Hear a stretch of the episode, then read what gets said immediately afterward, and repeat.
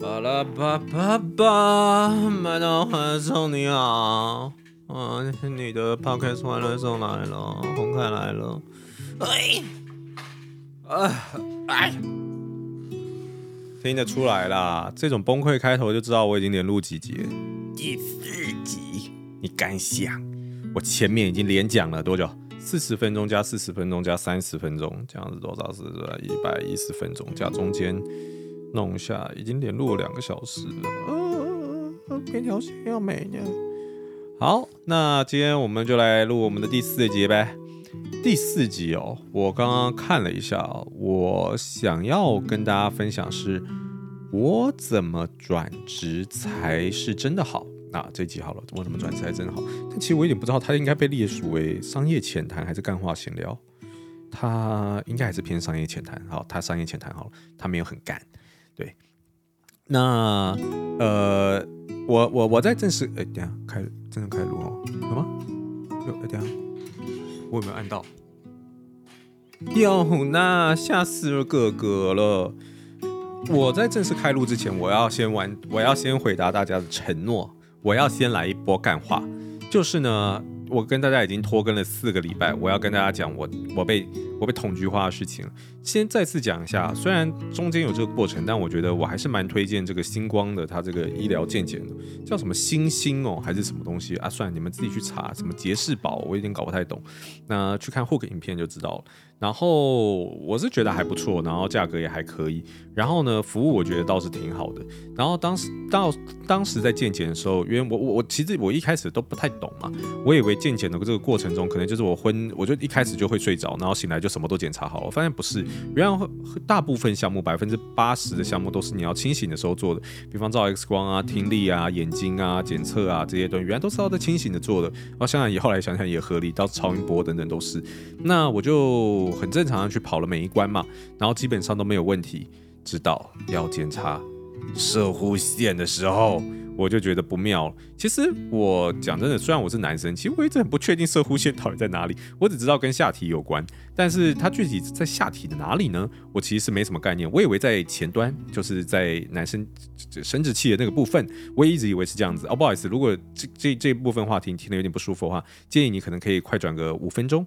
然后呢，我我先继续讲。然后我以为是在那个位置，看实际上我以为在检查的时候，他可能就是看一下你的外观，然后问一下状况。但我也不觉得有探。头会从里面进来吧？那我想说应该是还好吧。然后呢，没想到他就是要检查的时候呢，那他叫我裤子脱下来，然后想裤子脱下来正常嘛。然后他叫我屁股面对他，那个时候我就觉得，嗯，我什么意思？嗯，然后呢，他就拿出了一根探头，然后呢，他就说放轻松，然后就啊，好痛！我讲真的。一开始的时候，我我是我是会抗拒的，我是会抗拒的。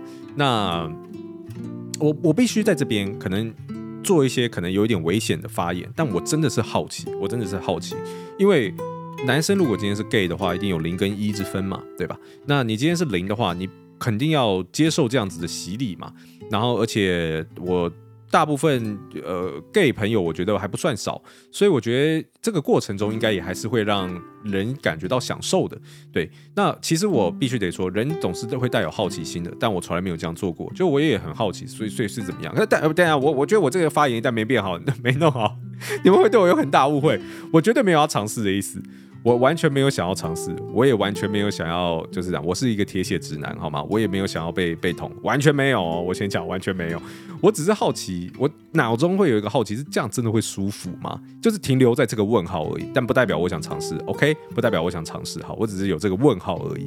然后呢，当然我我知道听到这边的听众，可能你们如果是零号的话，你们可能也会觉得啊，那不能比啦，那不一样啦，一定有很多东西不一样啦。我知道一定有不一样，毕竟。探头跟那个有有差嘛，对吧？然后，然后呢，反正呢，他就叫我放轻松，然后弄一些凡士林，然后可是我真的太紧张，我其实蛮用力的，我不想让他进来，我我就觉得有一种就是你可以不要嘛。然后呢，最后他就直接用力，然后呢强硬的进来，然后呢，我真的记得我当下直接发啊，我就直接这样叫出来，我就直接啊叫出来。其实那个探头没有很粗啦，但也有一定的粗度，至少。至少比你的大拇指粗啦，至少比你的大拇指粗。呃，还是就大拇指差不多啊，可能也许就你就想象成一个大拇指好了，对。可是其实我有时候就觉得很怪，就是我也会大便啊，可是我大便的时候常常也比这个粗啊，可是我大便比这个粗的时候，我也不觉得不舒服啊。可是我不知道为什么它进来的时候我就很不舒服，然后就很痛。然后他就边探，然后探，然后边探的时候，然后我就一直啊啊，然后他一直问我说有没有什么问题想问啊，有没有什么什么？我就想没有啊，那什么有没有问题想问我啊？怎样的就没有，就赶快结束好不好？就没有要问，然后一直问我有没有什么问题，就没有，我心里就想你赶快结束好不好？然后他拔出来，我讲真的，呃，我大概痛了三十分钟，至少有，我大概真的痛了有三十分钟。然后我其实有一点小不悦，就是我知道很多东西可能是清醒的时候可以。我知道，我接下来的发言可能会有一些医疗背景的人，可能会有他的相相关的专业可以反驳我。但对于我是一个没有医疗背景的人来讲，我的粗浅的看法就是，我会觉得，因为整个过程中其实我也没有讲到什么话，他也没有讲到什么话。对我而言，这应该也可以在我全身麻醉的时候进行的。就是以我的条件跟当下的状况来看的话。应该是完完全全没有问题的，你应该可以在我全麻的过程中再进行，可以让我不要有这些痛苦的回忆，但你们还是选择让我有这些痛苦的回忆，所以让我有点不太小开心。对，不不不不不是不不什么叫不太小开心，不太开心。对，然后后然后我是先被捅完以后，然后我才去做全麻，然后我这做全麻的时候，他要说你不可能数超过啊多少，他说你不可能数超过五吧。还是多少？呃，他说没有人可以啊。他说你不可能数超过十，然后他说他遇过最厉害就数到七这样子。然后后来到我的时候，其实我就很忐忑嘛。然后一开始他都有嘴巴喷一种麻药，然后叫我带个口气，然后愿意等一下要做肠镜，然后呢他就叫我躺好，然后呢他喷完那个麻药后，我整个嘴真的整张都是麻的。然后呢他我就说，哎，医医院长医生他们就人很 nice，然后说，哎，开始打麻药的话可以跟我讲嘛。然后他就说，哦，已经开始打了，哎，要开始打喽。然后就哦，已经开始打。那我说，那我现在可以倒数吗？他说可以。然后我就这样，我就说一二三四五六七八九十。然后呢，然后我就然后我就惊了一下，我说，哎。我数完了，可是我还醒着。然后我记得医生回我说：“因为你数太快了，因为你数太快了。”呃，我就一二三四五六七八九十，呃，我怎么还醒着？然后大家说，因为你数太快，然后说我就说好，那我再数一次。然后，然后他他中间过程就一直一直安抚我，然后说啊，觉得累，你等下可能会觉得有点累，有点想睡，那你就直接睡觉没有关系。然后觉得累了，眼睛就闭起来没有关系。他很温柔啦。然后反正就一，然后我就说那我再数一次，然后我就一，然后那我就没有记忆了，我就真的没有记忆。然后你知道最夸张是什么吗？最夸张的是我一醒来的时候，我醒来的第一句话真的很夸张。我我讲了一个东西，可是我当下因为昏昏的，我只知道我讲了，可是我不知道为什么我讲这个东西。我醒来的第一句话讲四五，我就讲四五两个字。然后呢，我有我我当下就很不理解为什么我讲四五，我就四五啊啊。然后因为护士也在跟我讲话，所以我就四五啊啊。然后然后我就马上问了护士，第一句话是说，我刚刚是不是讲四五？我刚刚是不是讲四五？然后呢？护士感觉我就茫茫的，还还没有很醒，但我清楚知道我有讲四五，可是我当下只有一种违和感，就是我为什么要讲四五？我以为我自己做梦了，然后再讲梦话，不小心把不小心把梦话讲出来，然后就讲了四五这个东西。可是我不知道为什么我自己讲四五，然后因为我当下太昏了，然后大概过了十分钟，脑袋比较清醒后，我才细思极恐啊，我才发现哇靠，因为我刚刚数到三，然后就被断片了，然后我醒来的时候第一时间。我的记忆是连贯的，所以我讲了四五，我才发现，哇靠，这麻药超屌诶！这个麻药并不是这个这个昏厥，跟我以前的想象不太一样。我以为我会做梦，我以为我会怎样怎样。不，你是完全被你的思绪是会被你的思绪，你上一秒的思绪跟下一秒的思绪还是会被连接在一起。你的大脑跟你的那个是被强制被抽离。我不知道其他人状况是怎么样，至少在我这边状况是这样，我是被强制抽离，然后完全没有梦境，完全没有，就是直接中间断掉。就像美国队长被结冰然后醒来的感觉吧，我不知道。然后呢，一起来我竟然接续了四五，因为我数到三，然后我醒来以后我还继续再数四五，干真的超屌的，屌到爆炸。不，就是我就觉得我的经验算蛮屌，就是我竟然还有办法接续我上一句讲的，而且我还不知道为什么我讲，是过了十分钟麻药比较退，我比较清醒以后才发现，哇靠，我是我讲四五是因为我数到一半啦。然后我就我就晕过去了，然后呢，我必须讲重点，屁眼完全不痛，哦，就是菊花完全不痛，就毫无违和感，就是你完全感觉不到你的喉咙、你的肠子、你的胃有什么问题吗？完全没有，赞啦！这东西根本就是黑科技啊，超棒的。所以为什么检查我的摄护线索不用这个？反正整个过程中，就是终于我放下心里的一个大石头，然后好好去吃饭，然后就结束。然后看报告的时候也差不多嘛，就像我第一集讲的一样，不是第一集啊，就是前前几集。我如果好奇我的报告结果的话，可以去听。呃，我前三集有一个是你想出自己的产品吗？该啊介绍产品开发过程这样子。那那个我有讲，反正报告就不错啦，就除了我也不能说不错吧，就是脂肪有点高。就是那个胆固醇啊，胆固醇过高，所以要多运动，少吃油炸，好难哦。然后小息肉目前看起来应该也是没什么问题，就直接当下就做切除，零点三公分，非常小，所以没什么问题。所以整个经验还算不错啦。然后我记得那个医生有跟我讲，我算是。呃，年纪比较轻的人来的，因为我三十二岁嘛。他说，大部分人大概是在四十五岁左右才开始做全身健康检查。你三十二岁的话，基本上今天检查没有问题的话，未来三年到五年再来一次就可以了，没有必要每年都来。所以我大概接下来要再来，大概也是三年以后了吧。反正这次至少也是心里放了下一个大石头，因为三十年来都没有检查过嘛，所以也不知道自己的身体状况如何。今天看完，我觉得还是比较安心一点，至少肠胃都没有什么问题。好啦，那今天的干话时间就结束。你看干话时间一讲就十一分钟，超赞的啦！今天这一集，然后所以我想要要在二十分钟以内的话，主题大概讲三分钟就好。好啦，喝水啦，准备开始今天的主题吧，各位大大。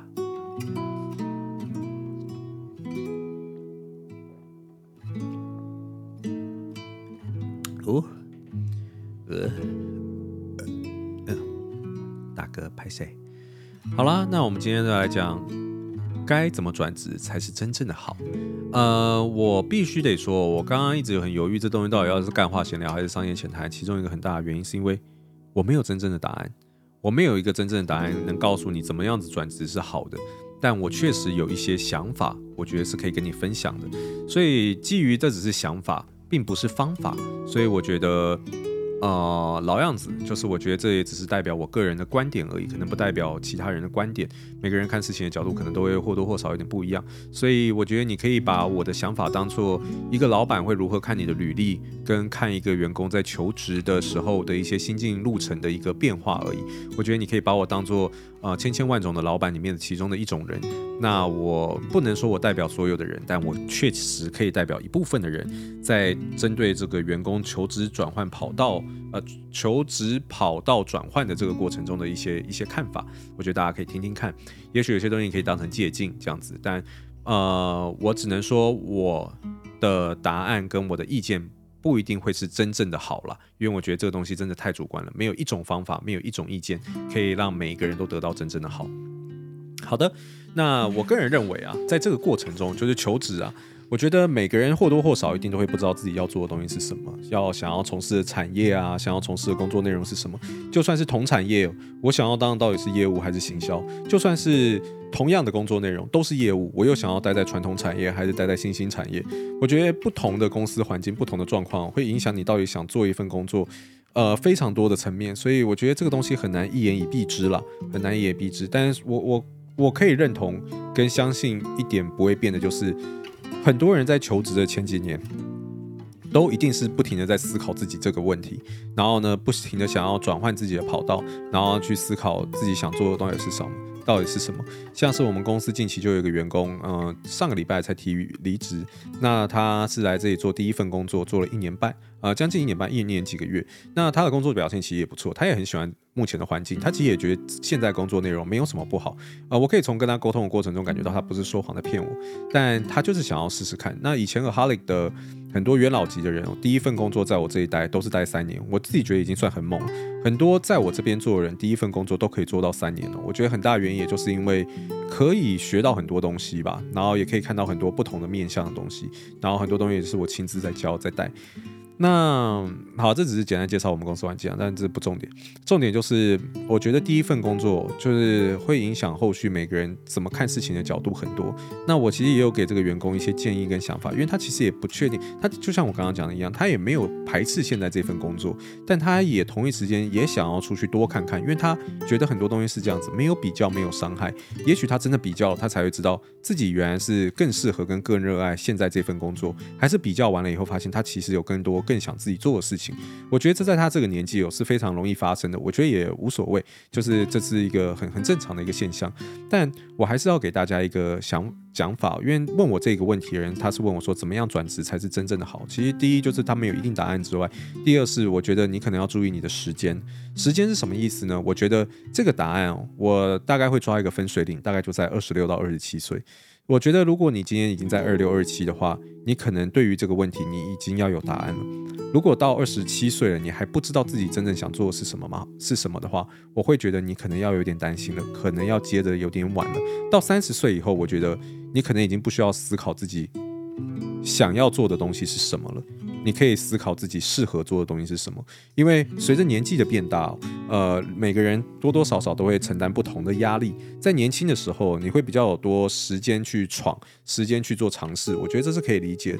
但随着你的年纪越来越高，你的竞争力可能会变得越来越弱。我举例好了，同样都是三十岁，我如果今天要找一个采购，有一个采购在采购领域做了八年，另外一个人只做了两年，其中两年当业务，其中两年当行销，其中两年当物流，然后呢，两年是采。购，然后来跟我应征采购，我一定是会选三十岁的那个人啊，就呃不是不是，就常说错，就是有八年经验的那个人，就是如果在其他条件各方面都不会落差太大的情况下，所以当你的年纪越大的时候，你今天在做转职跑道的，当然你会变得比较困难，因为你做了八年的采购，你要突然去做行销，你也同一时间会很难找。这个过程就是利弊相符啦，就是你会有他的，你在这个领域你会变得更专精，更好找工作。同一时间你要当跳板，你也会越难跳。所以这个中间的权宜要怎么均衡，这个是很看每个个人的造化的。只是我觉得风险跟他可能衍生的状况，还是要讲给大家听，让大家心里先有个底。然后，所以说，如果你今天绕了一圈，回头才发现你第一份工作、第二份工作才是你真正想要做的时候，你要注意，年纪越大，有可能会导致你的竞争力开始下降，这个是你特别要注意的一点。那年纪轻的话，你当然就是比较多的时间可以去做尝试，去发掘你自己想要的东西到底是什么。然后，可是这个过程我也不建议太久。我自己会给我员工的建议哦，我会希望是这样子，可能大概利用，因为我觉得。你要真的了解一份工作的工作性质，可能真的也要做一年。你不要告诉你进一间公司，然后两个月你就驾轻就熟，这是不可能的。我觉得做一年才是真正把这个环境、把你分内的工作、把很多东西去理解到透彻的一个时间点。甚至有些工作当然快了，也许半年你就摸透；也许慢的话，一年你都还没有摸透，对吧？可是呢，我觉得呃。保守我们 average 抓一年好了，我觉得你至少要用一年的时间去深刻的去理解你现在在做的工作内容，呃的很多东西。那我觉得用一年的时间你才来告诉我说你已经了解我，我还我还是会比较相信的。所以我觉得时间点应该这样抓。我觉得你可能要担心一下，如果你今天到了二十六、二十七岁。我讲他二十七岁好，如果你到二十七岁，你对于你自己想做的到底是什么？对于你想待的产业到底是什么？还没有一个稳定的答案的话，那你可能就要稍微担心了。这个是需要稍微担心的。所以我给大家呃，所有一奉劝的的话，就是在二十七岁之前就。确定你要的东西到底是什么？我觉得在这个过程中可以换大概三份工作是可以的。在二十七岁之前，你求职的时间如果是五到六年的话，我觉得中间换三份工作大概是紧绷了。一份工作大概做一年半左右，我觉得时间是差不多的。你也不能太短啊，所以我觉得中间过程，我觉得比较好的话就是用三份工作的时间点来帮助你判断。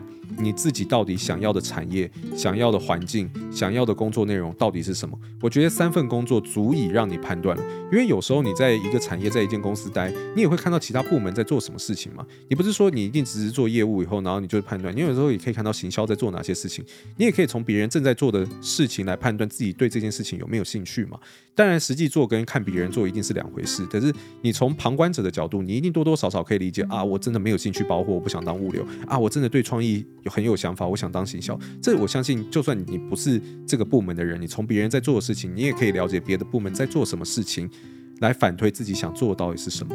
那我建议的是这样子：二十七岁以后就开始专攻你想要好好栽培的领域，我会抓二十七岁这个点，完全是非常主观的啦，只是依据我自己个人的感受给出来的意见而已，并没有什么实质上的任何学术上的资料。那因为我觉得，就像我刚刚讲，二十七岁你还在发掘，等到你三十岁才来发掘，你的履历已经乱成一团了。你跟其他三十岁的人比起来，你的竞争力可能会非常的弱。但到二十七岁，你已经尝试完了，你已经确定要开始深耕某一个领域的话，我个人觉得不会算太晚。还不会算太晚，所以。可能跟我的年纪有关，因为我其实才三十二岁而已，所以我觉得很多我自己也是新创公司的老板，所以我自己很多想法可能也还是会偏比较年轻一点。也许对于传统产业或其他公司来讲的话，呃，三十五岁都还不晚，呃，也是有可能的嘛，对吧？所以不同的产业、不同的公司文化得出来结论也都不一样。所以我一直就跟大家讲，这只能代表我个人的看法而已。所以我会给大家意见，就是在二十七岁之前，我觉得可能可以用三份工作左右，二到三份工作去判断自己想做的东西到底是什么。然后呢，尽可能在这个时间点到的时候就确认好自己要的东西是什么。因为像我这个员工，他跟我提离职的时候，我也给他一个非常大的建议，就是我刚刚讲的，就是呃，我很担心很多人，就是我有时候在看履历会这样子，很多人每一份工作都待一年，然后呢，可是换了三四四五份工作，然后最后最后确定他自己想做什么，但那个时候已经来不及，因为呃，面对我看的履历有这么多份哦，通常我看到一份工作，如果他前三份工作，就算他今我跟你讲，就算他今天才二十五岁好了，然后呢，他前三份工作都做一年。假设他今天二十一岁出来，然后做一年、一年、一年，然后假设他二十五岁找工作的时候，前三份工作性质都不一样，都做一年，他才二五哦，明明不到我刚刚讲的二七哦，他的竞争力对我来讲也是弱的。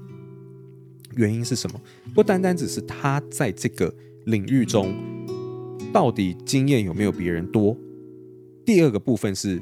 我觉得每个雇主都会看的，就是稳定性。如果我观察到一个人的履历，大概平均值每做一到一点五年，就一定会换下一份工作的话，而且这个频率很好发，两三呃大概发生了三到四次的话，那我会很担心这个员工。我也觉得他在我这边大概也只会做一年。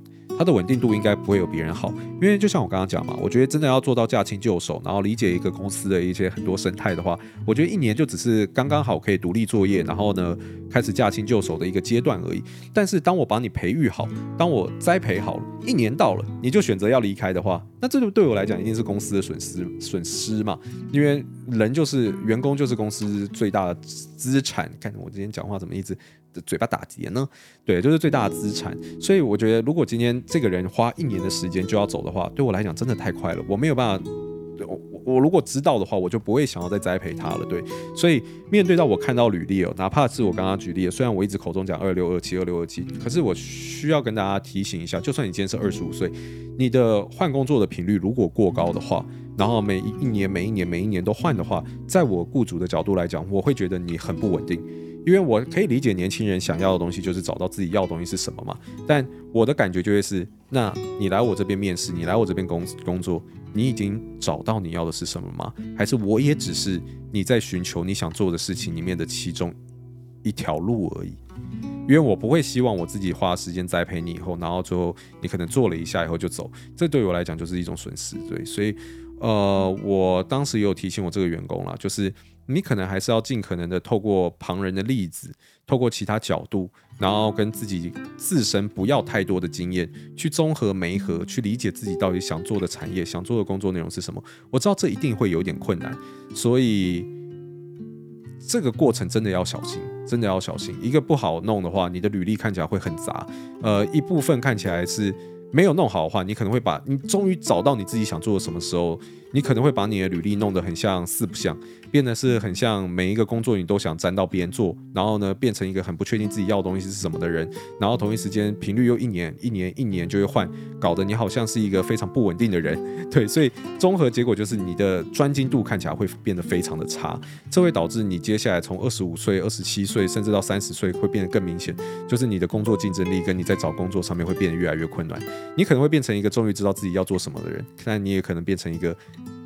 工作很难找的人，对，那我给你们一些建议啊。如果你今天是三十岁以后，你到现在，因为可能因为我现在的族群听 podcast 族群，可能有些人还年轻嘛，所以他也许可以造成这样的想法，然后去尝试看看。可是如果你告，如果你今天告诉我，哎，洪凯，我已经二十七岁，已经三十岁，可是其实我还不知道自己要做什么，还是不知道自己想做什么的话，可是你现在有一份稳定的工作，我的建议是，可能就。不一定要想也没有关系，因为我会给其他人的建议是，当呃所有人都一样，当你过三十岁以后，三十岁以后，我觉得我的心境态度就会变是，你不用再去考虑说你想要做的是什么了，而是你擅长做什么。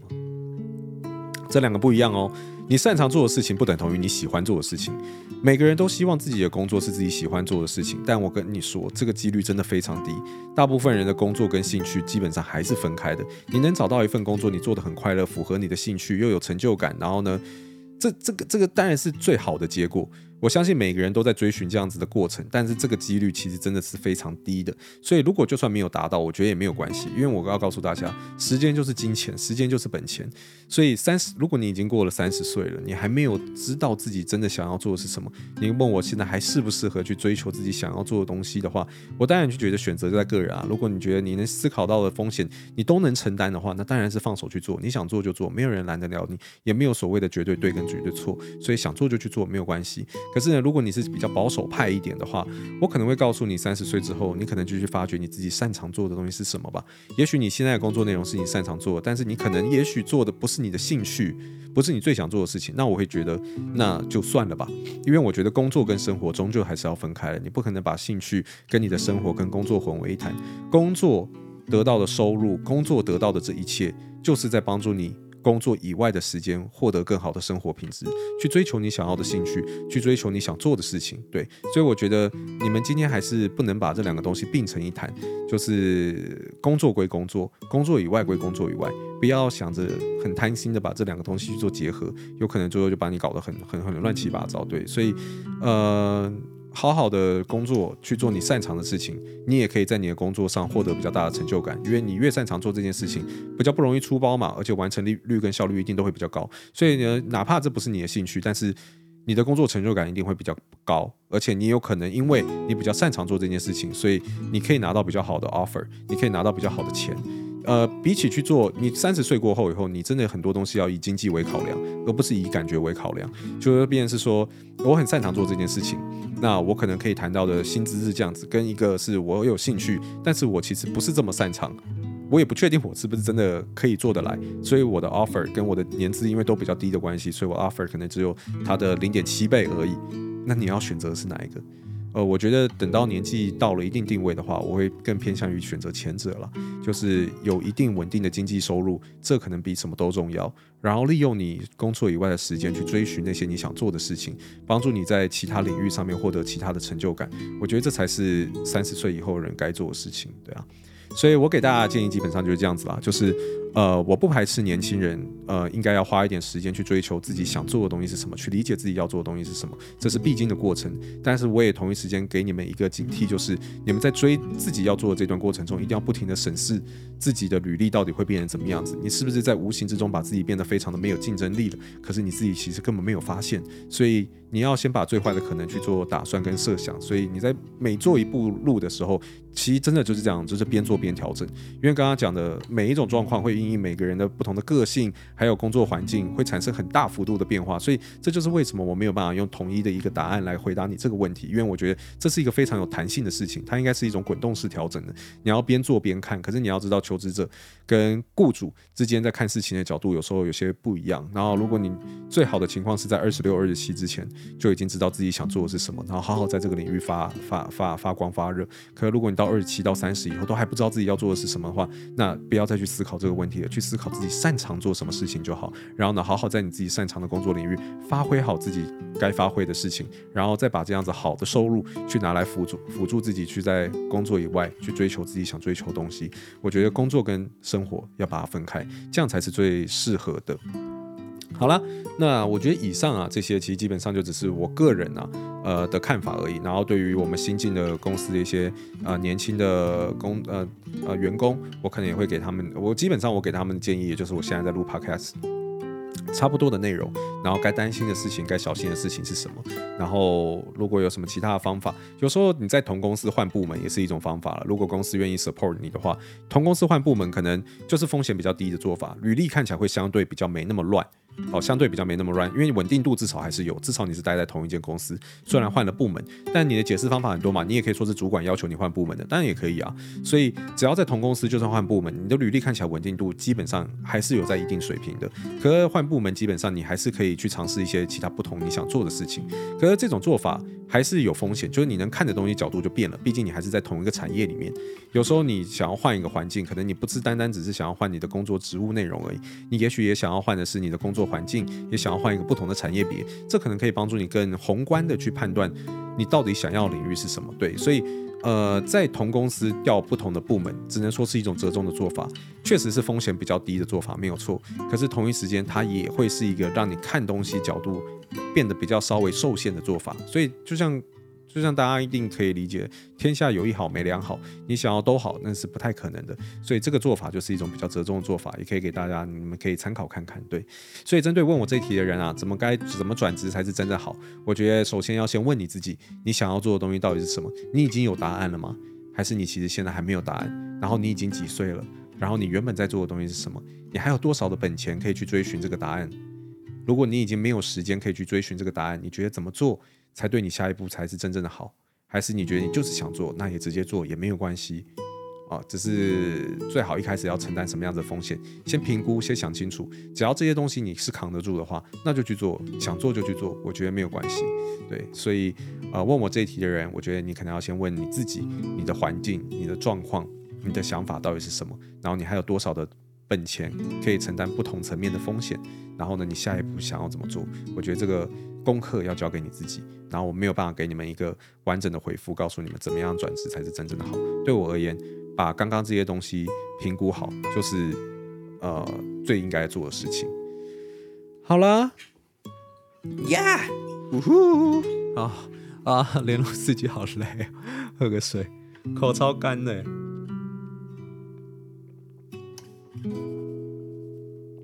好了，我录了。